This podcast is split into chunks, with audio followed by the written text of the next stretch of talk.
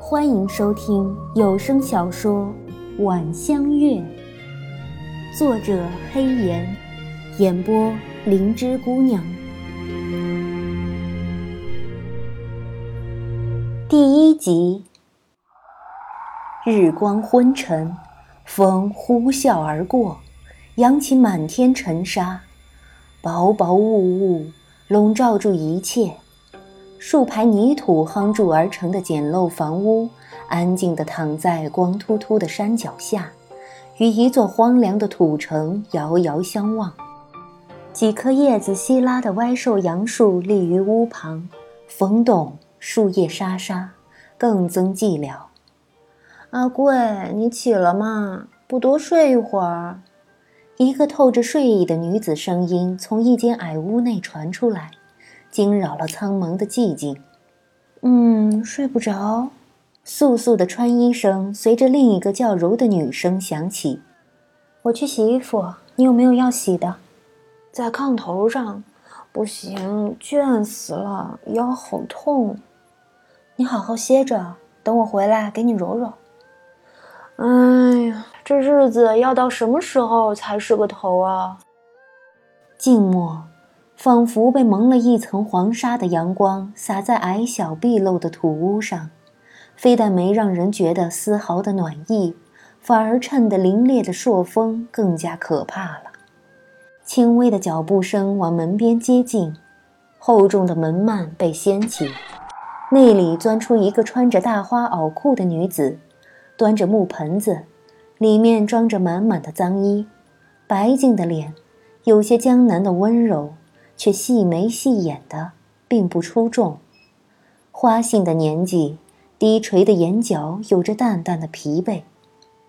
沿着土屋间的空地而行，一路上偶尔遇到打扮相似的女子，却并不互相打招呼，只是擦肩而过，仿佛素不认识的路人。走出土屋区，入目的是黄沙与百草相杂的空旷平野。数十个一组的白色营帐，像洁白的花朵一样密布其上。兵士训练的声音以及马嘶声被风吹过来，充满了肃杀的味道。他早已麻木的不剩任何感觉，只是随意的扫了眼，便循着荒草丛中纵横交错的小路中的一条径直走下去。半炷香时间，前面出现一条小溪。在稀疏的树木中蜿蜒细淌，在平日洗衣的石边停下，还没碰那泛着粼粼清光的水，他已不由自主打了个寒战。根在南方，即使过再多年，依然是无法适应这里的寒冷。深吸一口气，他挽起袖子，将衣服全部浸湿，泡在石边浅水中。清灵灵的笑声，像以前家里檐下挂着的风铃，吸引住他的心神。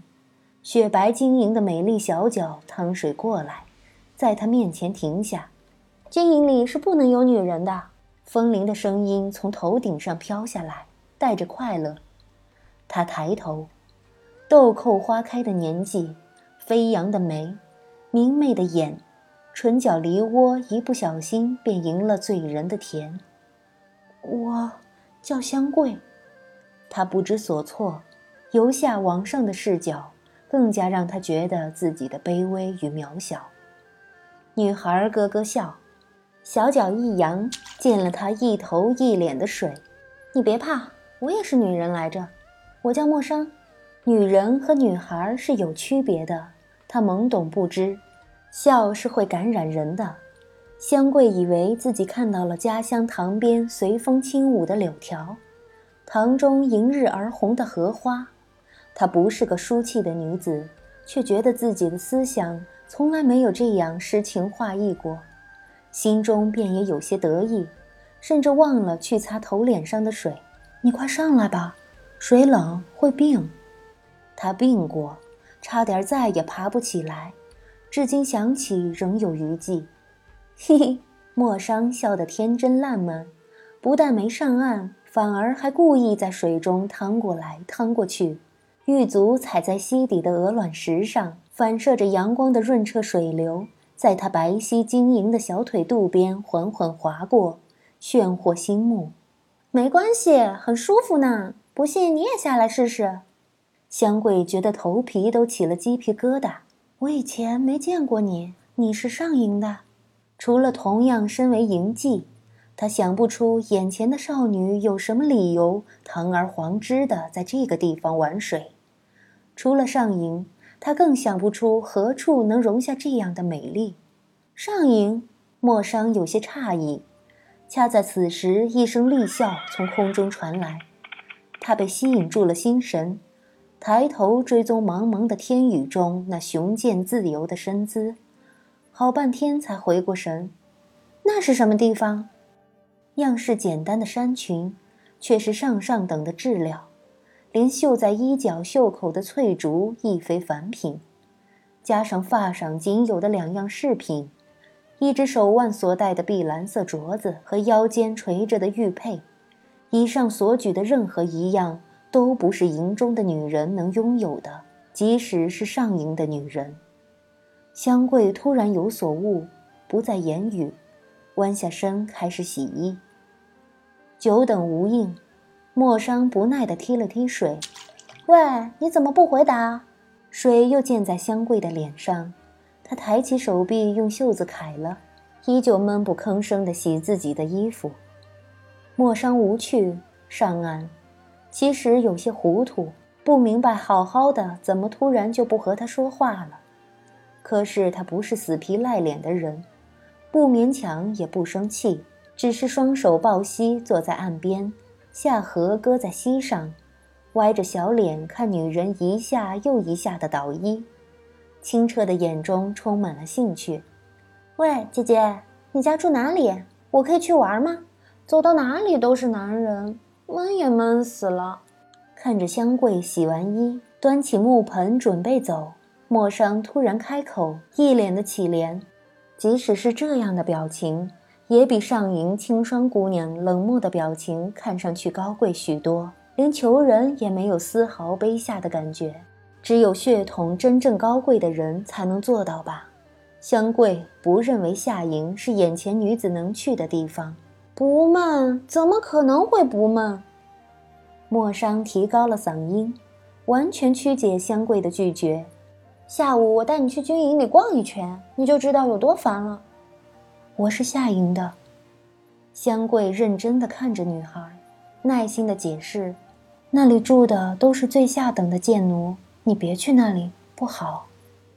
而且军营也不是他能随便逛的。”莫商眨了眨眼，正欲说话，马蹄声起，树林外数匹马正离营向这边驰来。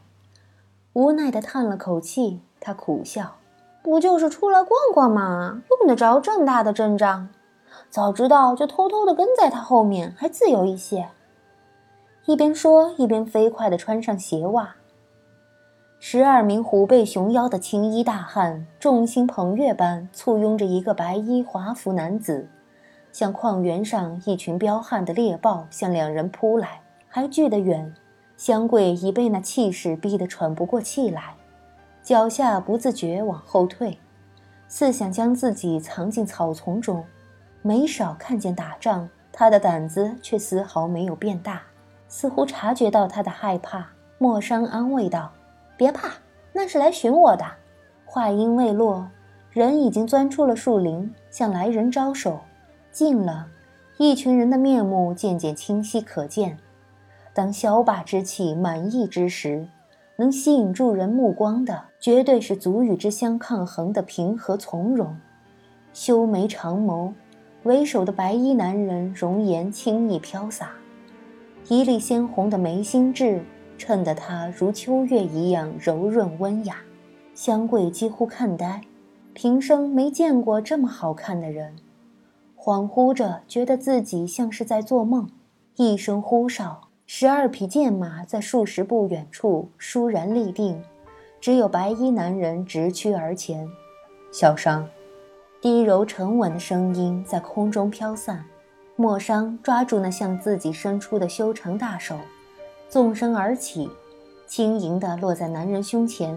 通体火红的骏马驮着两人，仿佛闪电一般，在香桂面前凌空画出一道漂亮的弧，转身回驰，动作行云流水，没有一丝停滞。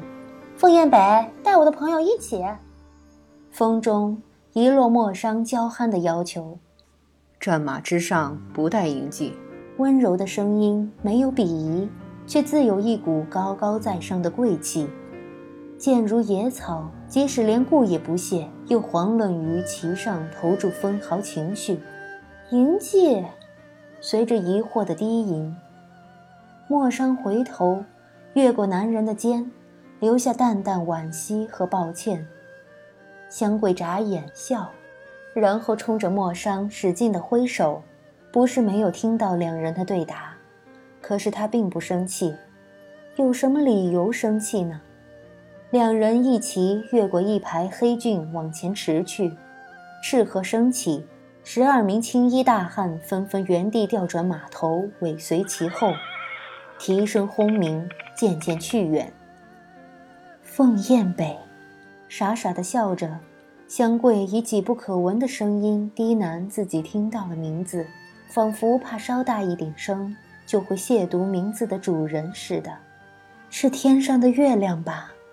摸也摸不着，碰也碰不到，只能仰起头远远的看。但是只是这样就会让人很开心呢。